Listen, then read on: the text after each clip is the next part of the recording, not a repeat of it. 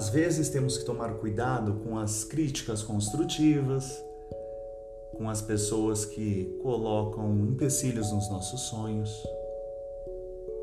e, sobretudo, ouvir o que a gente leva dentro do peito.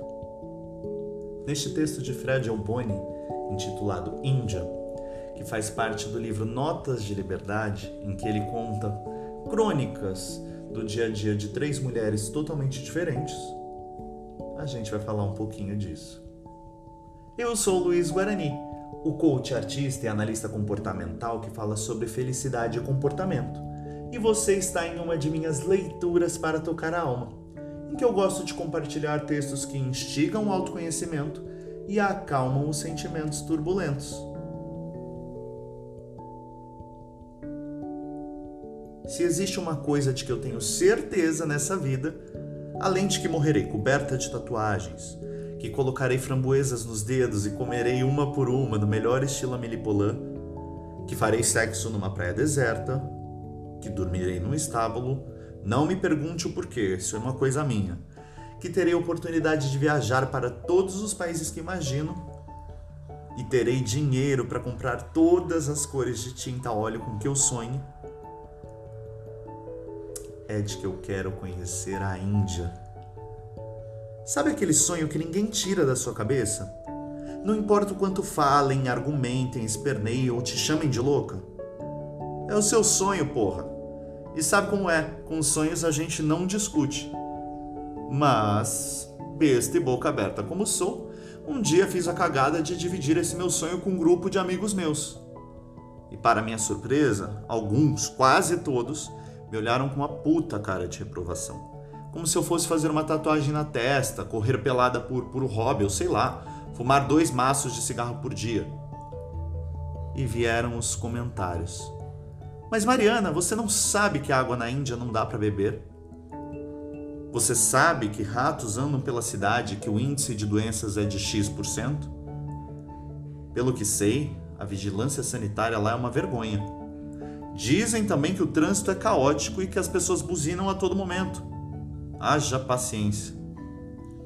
Enquanto eu ouvia tudo aquilo, fui aos poucos ficando chateada com a situação, mesmo que na minha cabeça eu os tenha mandado para um universo paralelo. Eu procurei evitar alguns palavrões. Mas eles são meus amigos e por esse pequeno detalhe achei que me apoiariam. Se tem uma coisa de que eu não gosto, é de que menosprezem os meus sonhos. Mas sinceramente, não sei qual o objetivo deles com esses comentários mesquinhos. Será que eles queriam me fazer desistir? Porque se me conhecessem de verdade, saberiam que aquele olhar de você é louca só me animava mais a ir. Conversar com pessoas que não têm sonhos é sempre uma dificuldade sem fim. Tudo vira besteira, tudo é pequeno, tudo é na base do ha ha ha ha, vai lá e depois me conta. O que eles não conseguiam entender era que eu querer ir para a Índia é mais do que viajar e fazer check-in em um lugar descolado. É mais do que fazer fotos bonitas e colocar um filtro que tira toda a verdade do momento. É mais do que simplesmente subir em um elefante, apesar de eu amar elefantes. Ir para a Índia é viver na pele de uma realidade diferente e ficar frente a frente com a intensidade de um choque cultural gigante. É aprender que nossa realidade não é uma verdade absoluta e que verdades absolutas só os idiotas aceitam.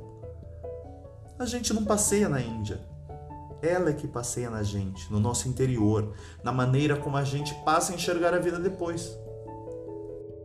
E eles ainda acham que só estou indo para a Índia. Fico pensando, será que esses meus amigos não se questionam sobre o quão construtivas essas experiências podem ser? Será que é só Nova York, Check-in, Quinta Avenida, Paris, Croissant, Selfie? Será que eles não têm vontade de conhecer outras realidades que não sejam baseadas em Wi-Fi e restaurantes descolados? Sei lá. Cada um, cada um, né? Talvez o erro tenha sido meu. Quem mandou falar tudo que eu penso? Hum, nisso a minha mãe tem razão. Eu divido muito as minhas coisas com os outros. Deveria ficar mais em silêncio guardar meus pensamentos para mim. Assim ninguém critica, ninguém fica com inveja ou me desencoraja. Talvez com o tempo eu aprenda a guardar os meus sonhos comigo. É sempre bom ter com quem dividir os planos e as coisas boas, não é? Mas nem sempre as pessoas, os grandes amigos inclusive, vão te entender.